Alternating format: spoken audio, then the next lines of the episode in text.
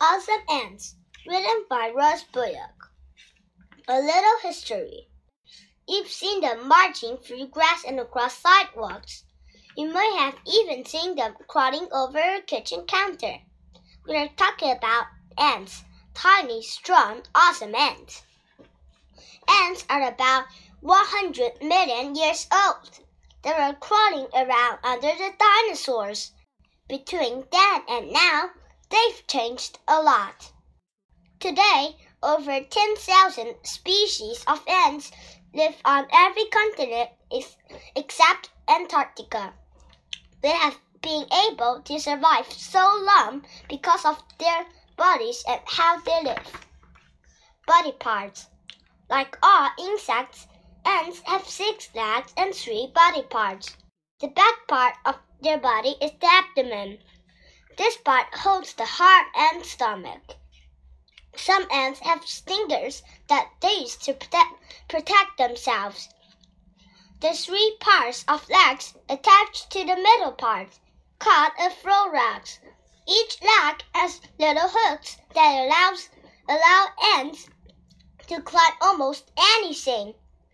Ants can even hear with their legs by feeling vibrations through the ground. The head contains the brain, two eyes, antennae, and jaws. The jaws open and close like scissors. They are used for cutting and carrying things. Ants can lift more than 20 times their own weight.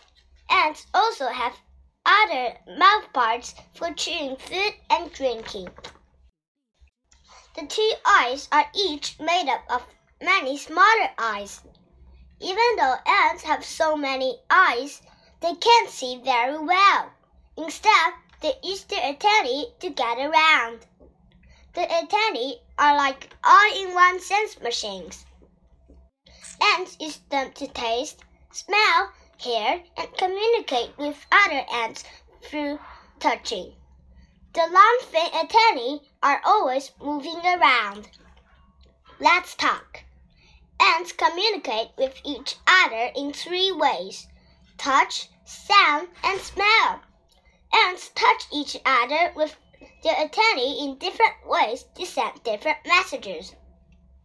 They can also make noises so to communicate by rubbing their feet, legs together or on their bodies. The main way ants communicate is by smell. They release chemicals other ants can smell long after the first ant is gone. Different smells send different messages. For example, a crushed ant releases chemicals that attract other ants. The chemicals also make the other ants attack anything nearby that might be a danger. An ant that has found food will lay down a trail of chemicals for other ants to follow. The trail allows them to find the food and return to the colony. One big happy family. Ant colonies are filled with activity. Usually built underground, they have many different rooms, which all have different uses. Some rooms store food while others are used to care for the young. Colonies even have rooms for ants to relax in. Within the colony, every ant has a job.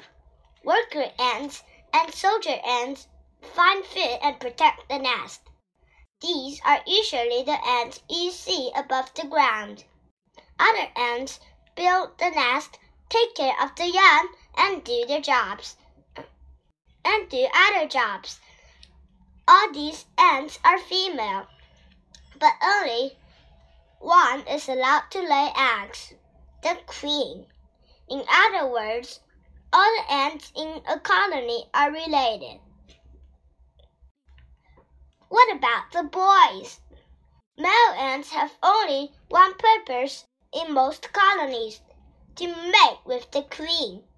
Once they've done their duty, most males simply die. The queen.